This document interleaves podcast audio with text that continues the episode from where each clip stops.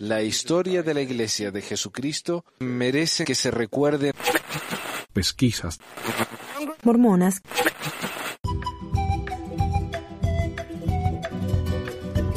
Hola a todos, bienvenidos a otra edición de Pesquisas Mormonas. Les habla Manuel. Eh, hoy quiero darles una pequeña noticia que me han, me han mandado tantos mensajes. Me mandan muchos mensajes diciendo, Manuel, ¿viste esto? ¿Viste esto? Eh, ok, lo voy a mencionar porque es una curiosidad para muchos, pero para mí es... Yo le voy a explicar por qué, no es una gran cosa, me parece a mí. Resulta que la iglesia ha decidido eh, en su sitio web, que es para genealogía, ¿no? El Family Search.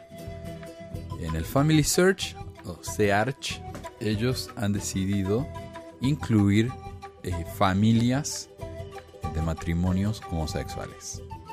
Y eso lo tienen que hacer ellos por cuestiones legales. O sea, el Family Search es un sitio de genealogía donde yo puedo decir, bueno, mi hijo se llama Tomás y está casado con Pedrito y ellos tienen un hijo adoptivo, qué sé yo, bla, bla. Bueno, si no lo hacen a eso, no van a poder incluir a todas las familias. Eso no quiere decir que la iglesia esté aceptando el matrimonio gay. Eso en realidad no significa progreso de ningún tipo. Ellos simplemente están aceptando una realidad social. Entonces sí, la iglesia está eh, indexando, como le dicen acá eh, en los términos mormones, indexando, están aceptando el hecho de que las familias homosexuales existen. Eh, ¿Quiere decir algo más eso? No, no, no quiere decir nada más. De hecho, yo tengo un amigo que yo ya le he hablado antes, se llama Adam, y Adam era fundamentalista. Él nunca llegó a casarse con más de una mujer, pero él iba ¿no? a las iglesias fundamentalistas independientes acá de Utah eh, por un tiempo. Y él se hizo amigo de uno, que yo también traduje un video de él ahí en el canal de YouTube. Eh, se llama Kevin Kraut, creo. Kevin Kraut. Y él en ese video que yo traduje habla de cómo los enemigos de José Smith sufrieron muertes horribles.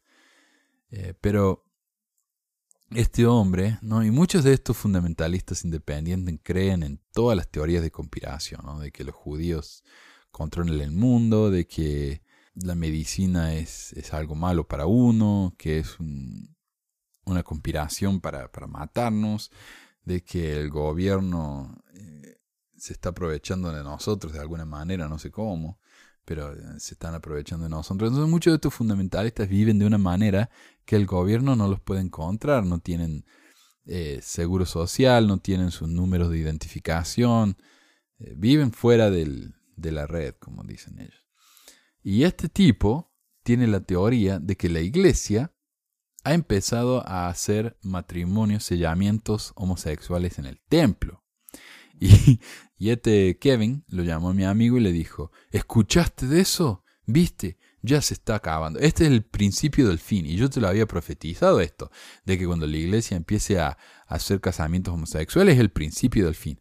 Bueno, él inventó una profecía y ahora está inventando eh, la resolución y el cumplimiento de esa profecía, porque la iglesia no hay forma, nunca va a hacer matrimonios gay en el templo. Y tal vez esté equivocado, porque yo dije que nunca iban a llamar a un apóstol latino y ahora me tengo que comer las palabras. Aunque, bueno, latino supongo, brasilero.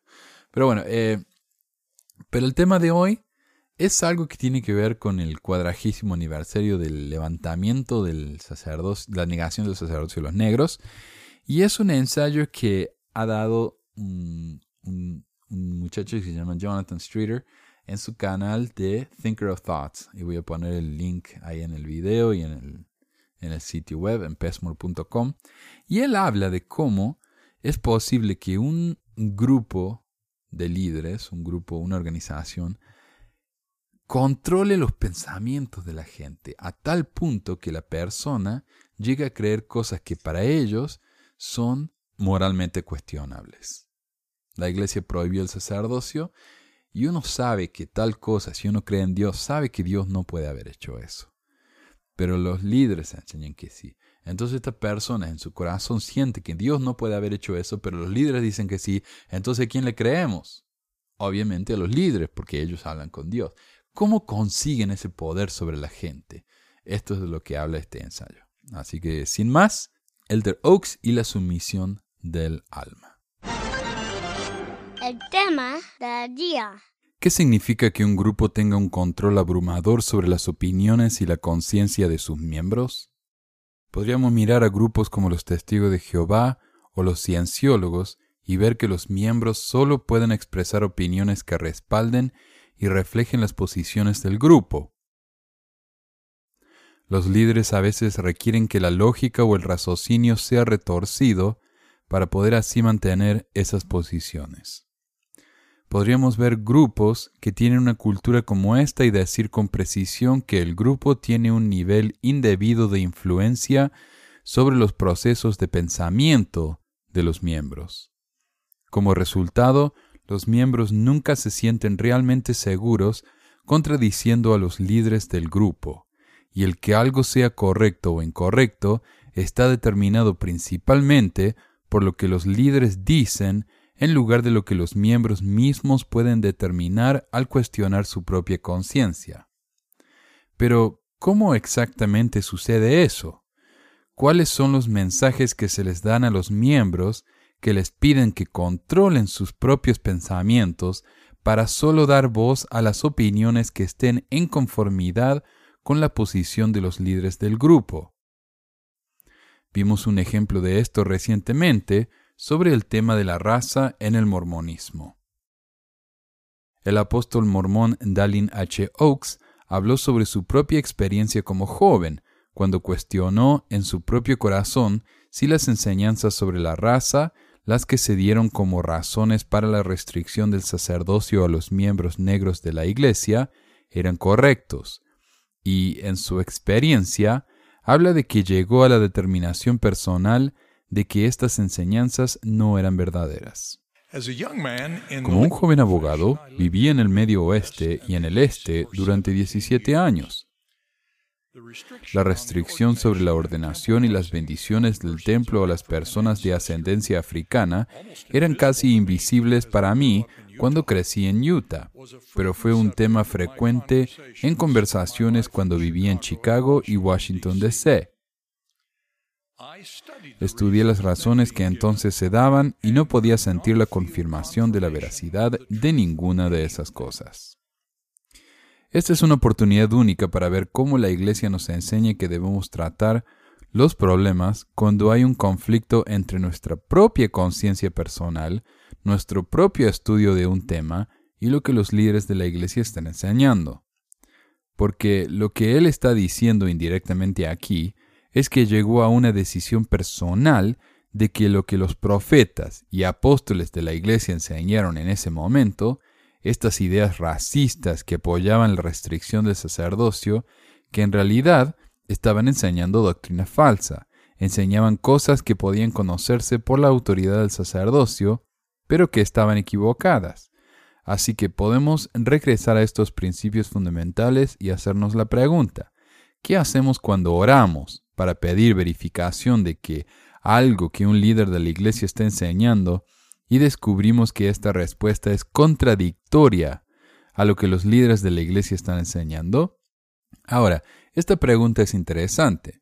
El elder Holland y el elder Eyring se encontraron cara a cara con los jóvenes y abordaron este tema en particular, y esto es lo que tuvieron para decir.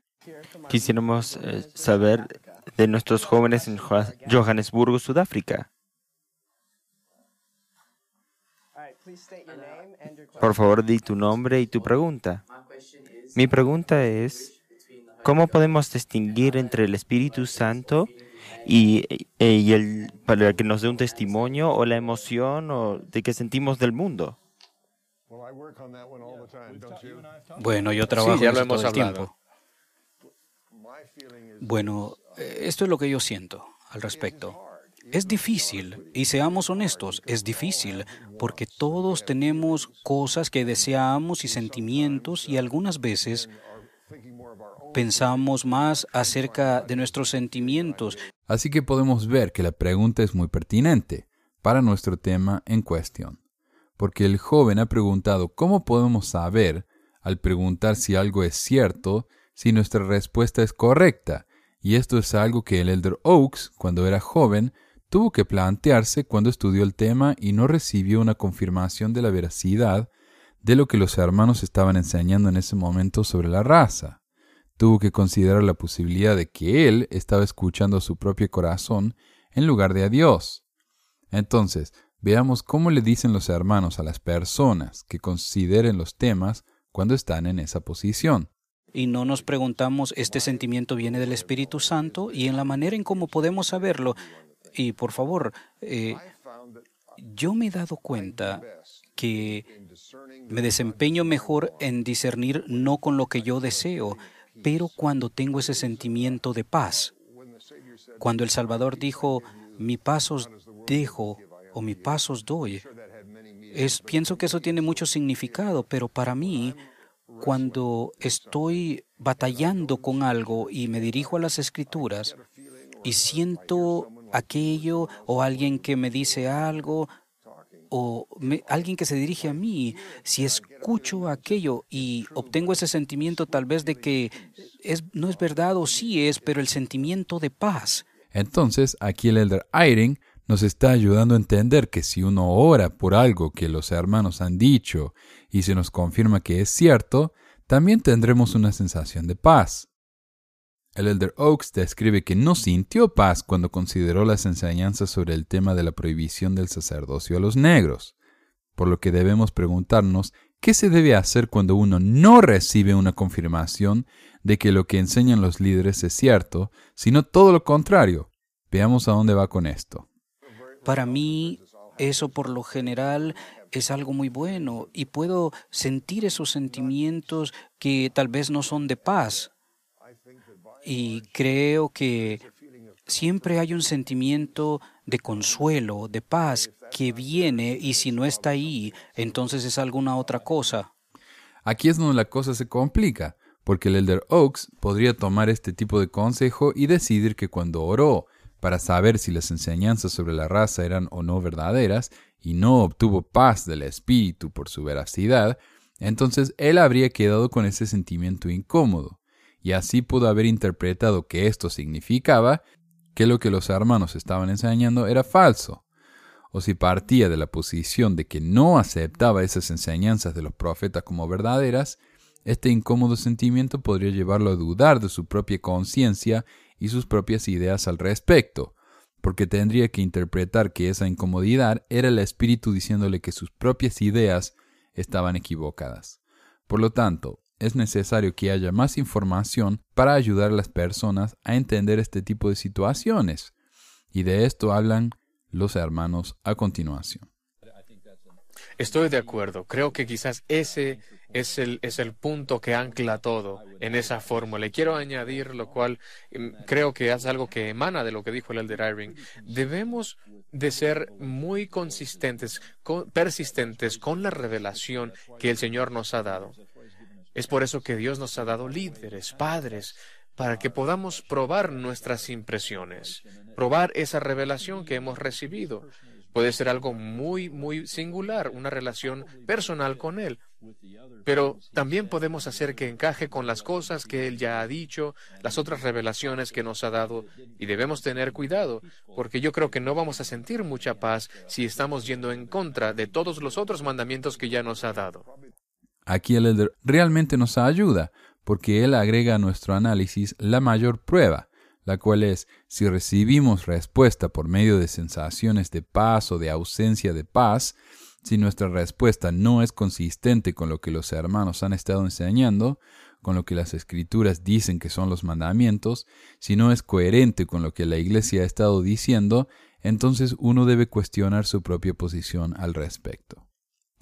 Y el mensaje implícito es que hay seguridad en seguir a los hermanos y peligro al ir en contra de lo que los hermanos dicen.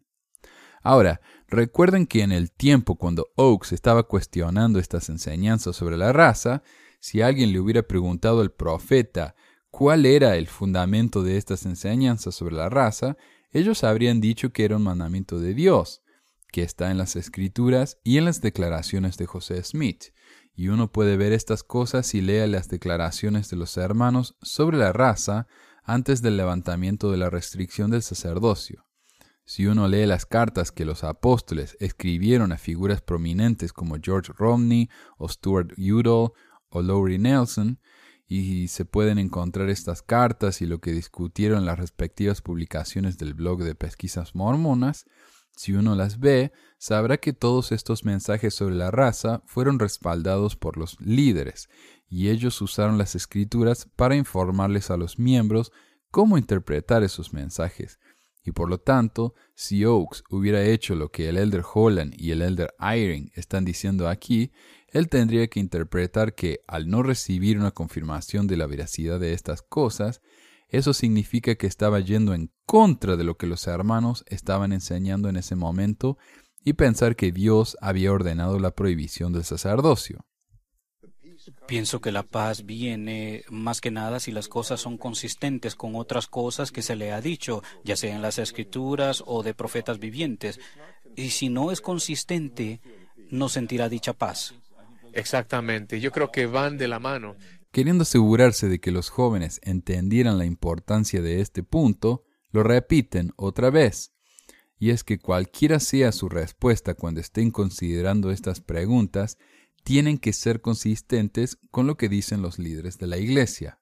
Ahora, consideren las implicaciones de esto. Significa que ningún miembro puede llegar a una respuesta personal moral a ninguna de sus preguntas que sea contraria a lo que enseñan los hermanos. Y cuando estaba vigente la prohibición del sacerdocio, el Elder Oaks estaba bajo el mismo mandato. Entonces, no debería sorprendernos que cuando no pudo recibir una confirmación de la veracidad de lo que los hermanos estaban enseñando en ese momento, debía guardárselo. Porque la cultura de la iglesia es que si la conciencia personal contradice a los hermanos, entonces se debe dudar de la conciencia y se debe poner el juicio personal en segundo lugar después de las declaraciones de los hermanos, porque ellos son una autoridad moral superior.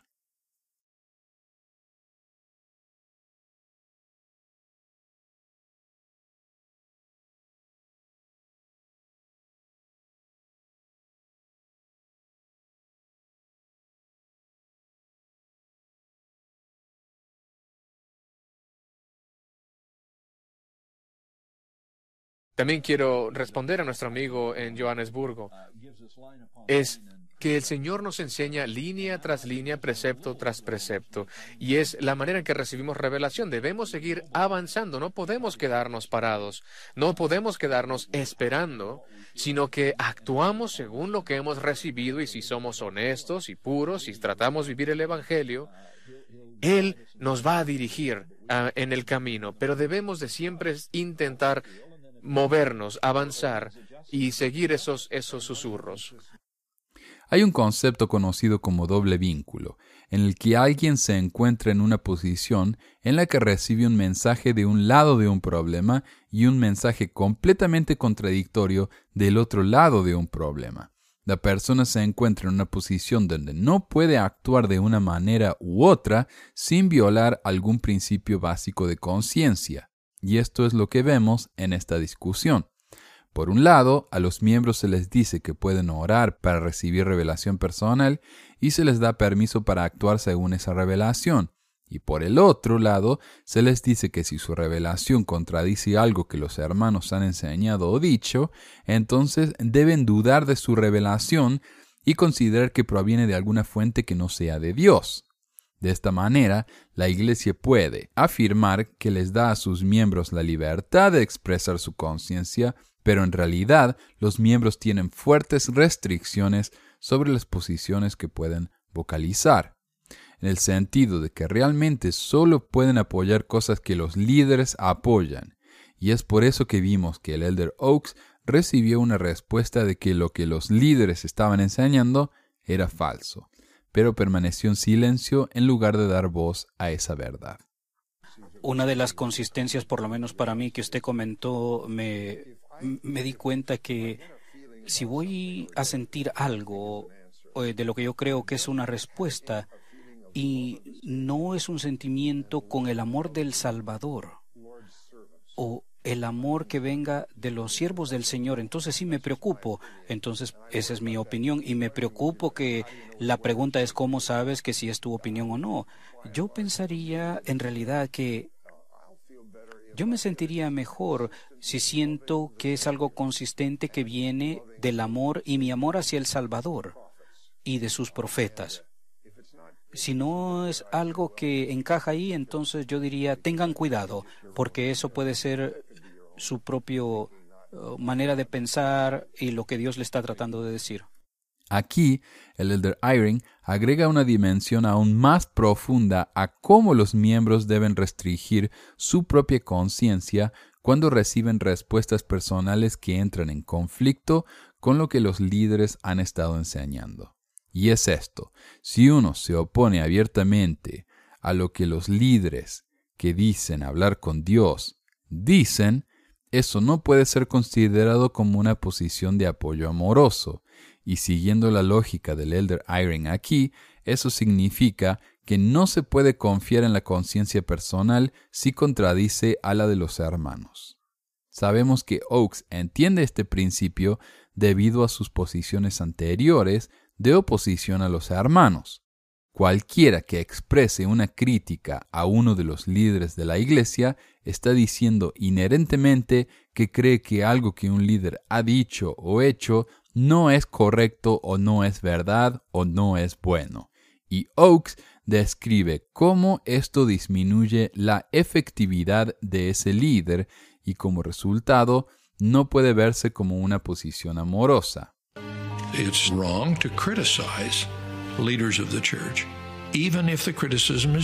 Está mal criticar a los líderes de la iglesia, incluso cuando la crítica sea verdadera.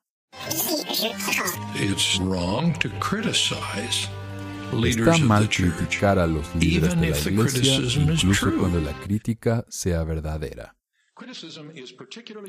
La crítica es particularmente objetable cuando está dirigida a las autoridades de la Iglesia, generales o locales. Judas condena a aquellos que hablan mal de las dignidades. Eso está en Judas 8. El hablar mal del ungido del Señor está en una categoría aparte. Una cosa es despreciar a una persona que ejerce poder corporativo o incluso poder gubernamental. Otra cosa es criticar o despreciar a una persona por el empeño de un oficio al que ha sido llamado por Dios. No importa que la crítica sea verdadera. Como dijo el presidente George F. Richards del Consejo de los Doce en una conferencia en abril de 1947, y cito, cuando decimos algo malo acerca de los líderes de la Iglesia, ya sea verdadero o falso, tendemos a perjudicar su influencia y su utilidad y así estamos trabajando contra el Señor y su causa. Fin de la cita. Entonces, hablar mal de los líderes de la Iglesia es hablar mal del Señor mismo. Es importante recordar que si un mormón dijera en voz alta que lo que los profetas y apóstoles enseñan y lo que han enseñado durante años sobre la raza es una doctrina falsa y una retórica racista y odiosa, serían el mismo tipo de crítica de la que el Elder Oaks está hablando aquí. Y en estas citas nos ha dado su ética personal de lo que las personas deberían hacer, incluso cuando se enfrentan a líderes que están haciendo algo que está mal o es falso y es que deben permanecer en silencio ante cualquier crítica y diferir, en cambio, a la posición del líder para que puedan seguir disfrutando de sus posiciones de respeto y autoridad como hombres de Dios. Y cuando hablamos del tema de la raza, eso significa que es más importante que estos hombres continúen disfrutando de sus posiciones de respeto y autoridad que considerar el sufrimiento de las familias de color que están siendo agobiadas por estos falsos mensajes de odio sobre maldiciones y sobre falta de valor en la preexistencia y el peligro de no saber si tendrán una familia eterna como la tendrá la familia blanca a su lado en la capilla.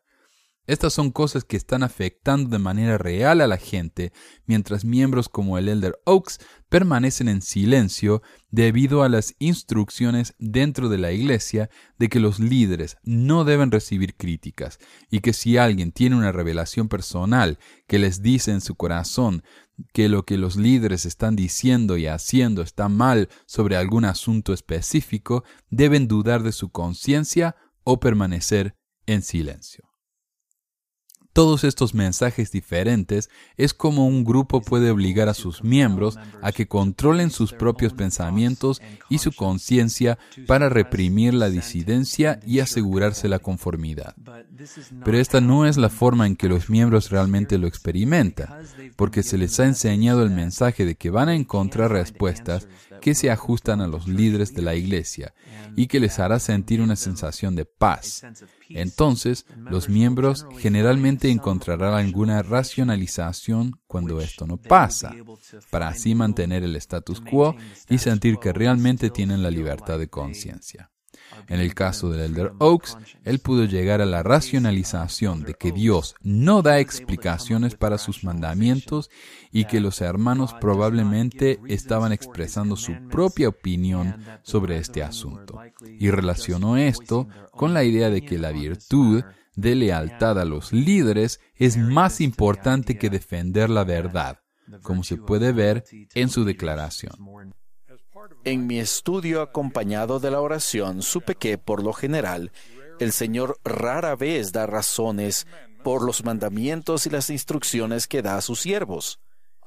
Decidí ser leal a nuestros líderes proféticos y orar, como se prometió desde el comienzo de esas restricciones, para que llegara el día en que todos disfrutaran de las bendiciones del sacerdocio y del templo.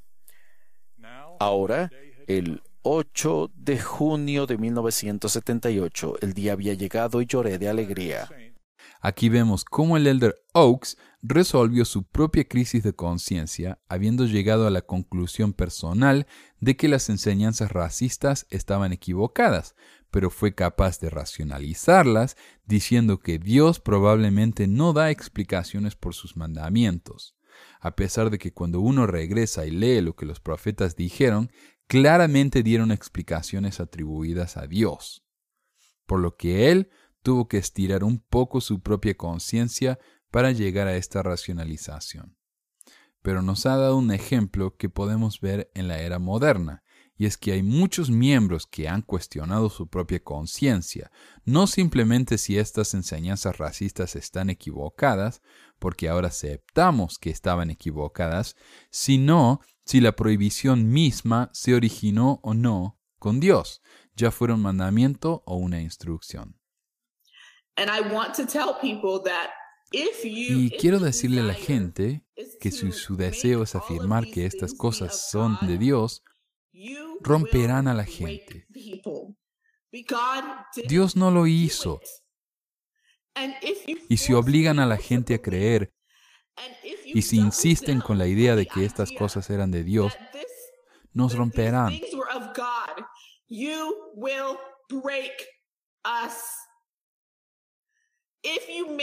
Si me quieren hacer creer que Dios me hizo esto, no puedo estar más aquí.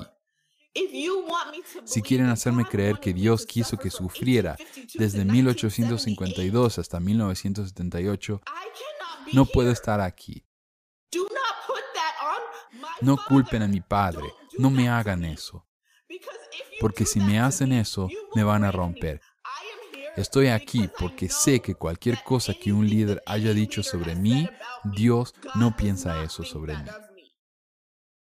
Tal como el Elder Oaks buscó en su corazón sobre el tema de las razones para la prohibición del sacerdocio, personas como Sandra Vrains, quien dijo esa cita anterior, han buscado en su corazón la razón de la prohibición del sacerdocio mismo y si vino de Dios, y su respuesta es clara e inequívocamente que no.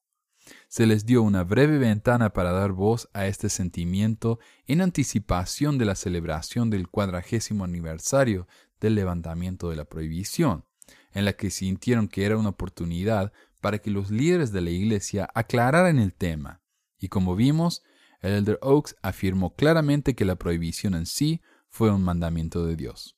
Por lo general, el Señor rara vez da razones por los mandamientos y las instrucciones que da a sus siervos. Aquí vemos que el elder Oaks ha hecho algo que miembros como Sandra Brains les ha rogado que no haga. Entonces, ¿qué puede hacer un miembro de la iglesia cuando los líderes enseñan y apoyan cosas que van en contra de su conciencia? Recuerden que no se les da lugar para ser críticos o para contradecir a los líderes cuando hablan tan fuertemente como lo hace el Elder Oaks en un tema en particular. Entonces, los miembros tienen que distorsionar y racionalizar lo que el Elder Oaks dijo para que diga algo diferente, algo aceptable. Otra miembro del grupo Sisters in Science, junto con Sandra Brains, dijo en su propio video. Permítanme explicarles esto, porque creo que entendimos mal al presidente Oaks. De verdad, creo que entendimos mal su discurso y esta es la razón por la que pienso eso. Porque antes que dijera algo sobre no cuestionar los mandamientos de Dios, mi amigo me lo explicó, porque tal vez yo vi algo diferente en ello, porque al principio yo estaba en mis sentimientos, pensando que él estaba tratando de justificar que no cuestionemos los mandamientos de Dios, porque los negros habían sido maldecidos. Pero eso no es lo que él dijo. Según un amigo mío, que es amigo de él, él en realidad estaba diciendo que le costó entender y nunca tuvo una confirmación de que la prohibición del sacerdocio era de Dios. Aclaremos aquí que si escuchan las palabras de Oakes, él nunca dijo que las razones de la prohibición eran de Dios. Él dijo que nunca recibió una confirmación de que la prohibición no era de Dios. Estudié las razones que se daban en aquel entonces y no podía sentir la confirmación de la verdad de ninguna de ellas. Pero cuando lo llamaron para decirle que la prohibición del sacerdocio había sido levantada, entonces pudo... O sea, estoy afuera en mi silla, así que mi mano es temblorosa, pero él... Y no es porque tenga miedo ¿ah? de decir lo que voy a decir. Cuando él recibió la llamada de la prohibición había sido levantada, él dijo que partes de ella eran problemáticas para algunos. Y esto es lo que dijo mi amigo, de lo que leyó entre líneas.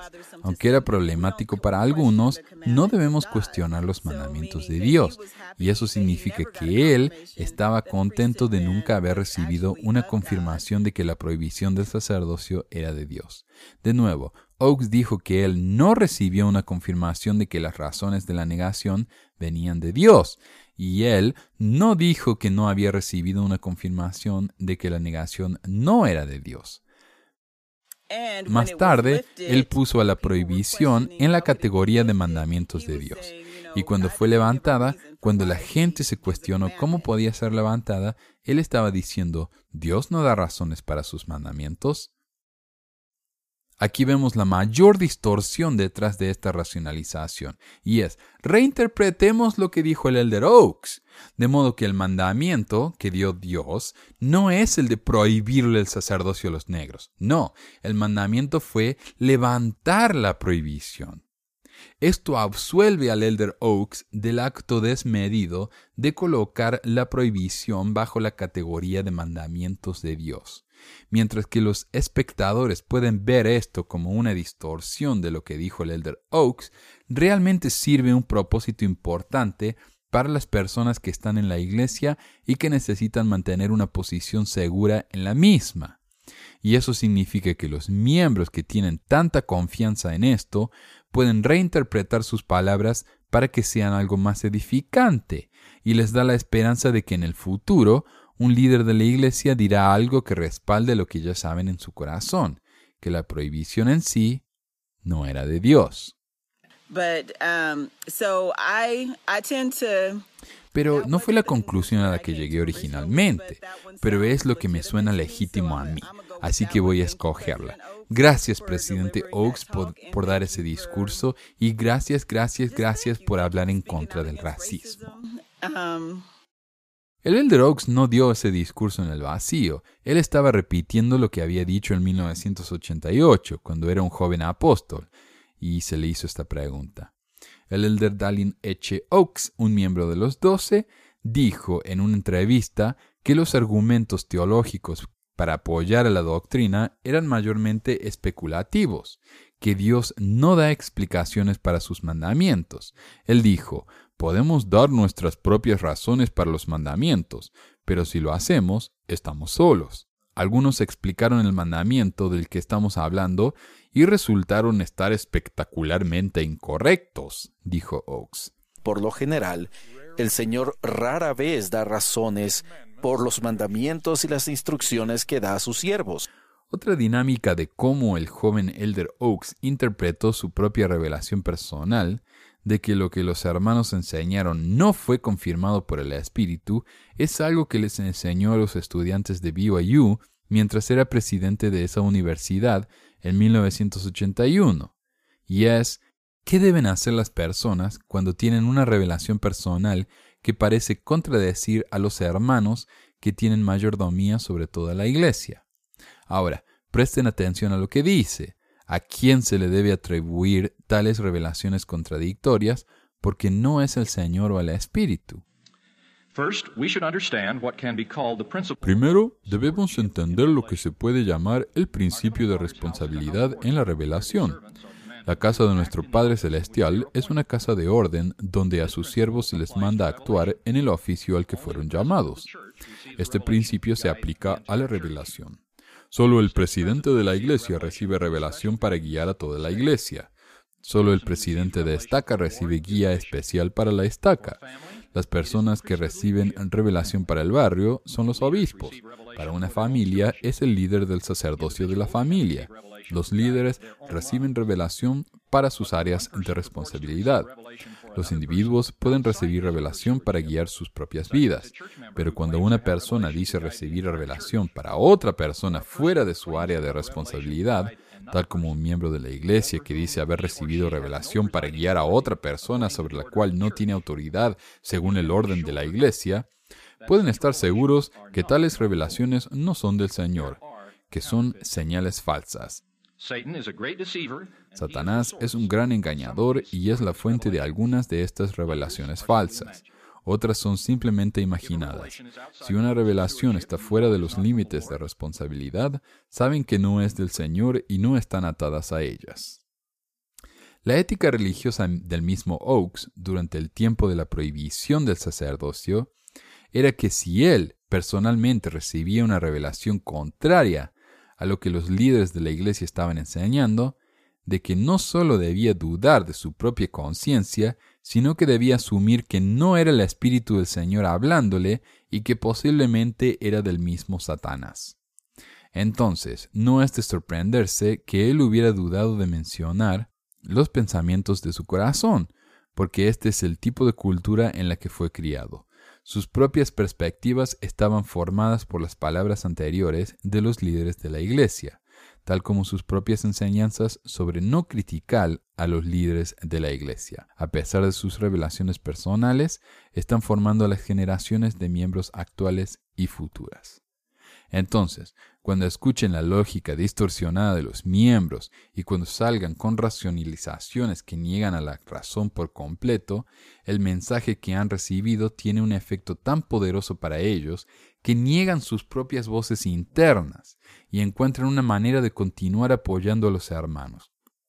Este tipo de lucha puede verse como la sumisión de la mente o la sumisión del alma o del espíritu para tratar de encontrar un espacio de fidelidad en la iglesia, donde los líderes han dicho cosas o actuado de maneras que contradicen sus propias afirmaciones de autoridad. Elder Ballard, citando a un profeta anterior, describió esto como la sumisión del alma. El presidente Harold B. Lee observó, les recordamos que el obtener conocimiento por medio de la fe no es un camino fácil.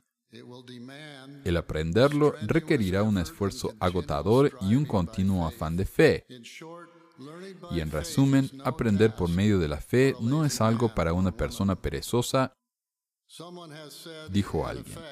En efecto, el que tal proceso requiera la sumisión del alma entera, el buscar en las profundidades de la mente humana y conectarlas con Dios, la conexión correcta debe formarse.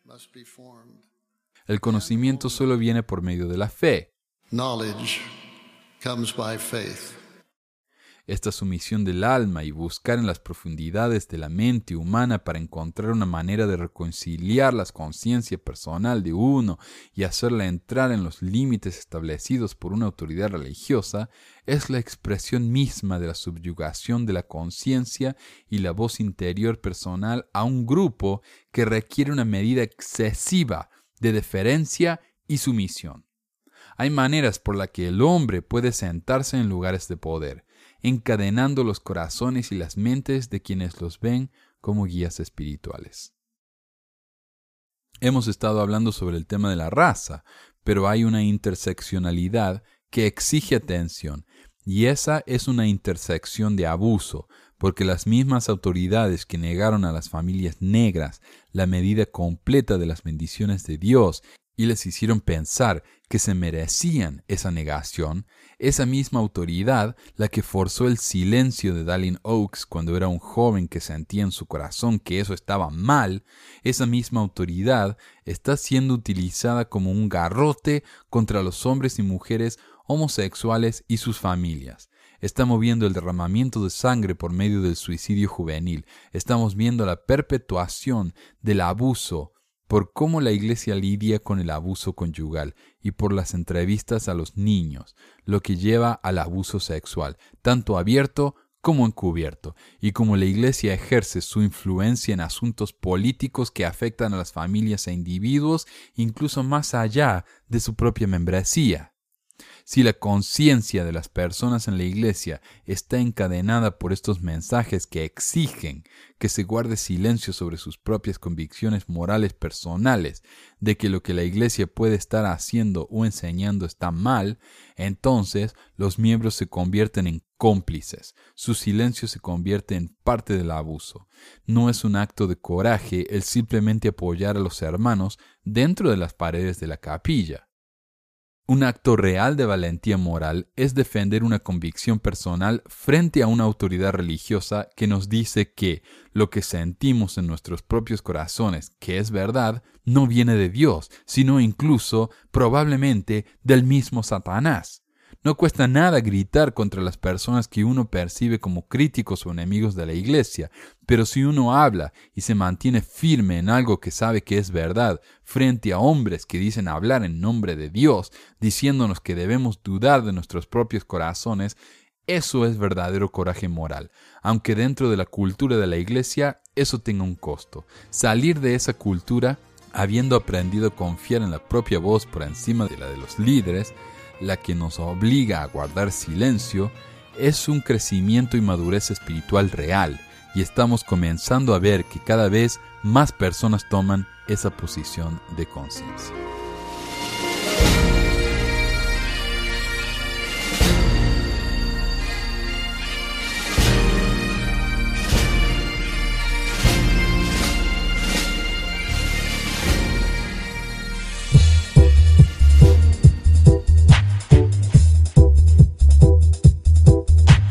Gracias por escuchar esta edición de Pesquisas Mormonas. No se olvide de visitar nuestro website en pesquisasmormonas.com o pesmor.com y nuestro blog en pesquisasmormonas.org o pesmor.org. También tenemos un grupo de Facebook donde la discusión siempre es animada y si tiene un comentario, pregunta o hate mail, puede enviarlo a manuel.pesquisasmormonas.com. Y si por alguna razón ha abandonado la iglesia y ya no sabe qué hacer con todos esos miles de dólares extras, ahora que ya no paga el diezmo, le agradeceríamos si nos envía uno o dos dólares por medio de Patreon en patreon.com barra pesquisas mormonas o en paypal.me barra pesquisas mormonas para ayudarnos a cubrir los gastos de domain y hosting del podcast. Muchas gracias de nuevo y hasta la próxima semana. La música del comienzo del podcast es la canción de la primaria Historias del Libro de Mormón por Clive Rodney. La canción previa a esta es Lo el Profeta del ex de Acevedo y esta es la versión de la banda Roosters de la canción de la primaria Palomitas de Maíz. parar a pesquisas mormonas para que mi papá pueda parar los websites del podcast y de los videos. Gracias. Pesquisas mormonas. Pi, pi, pi.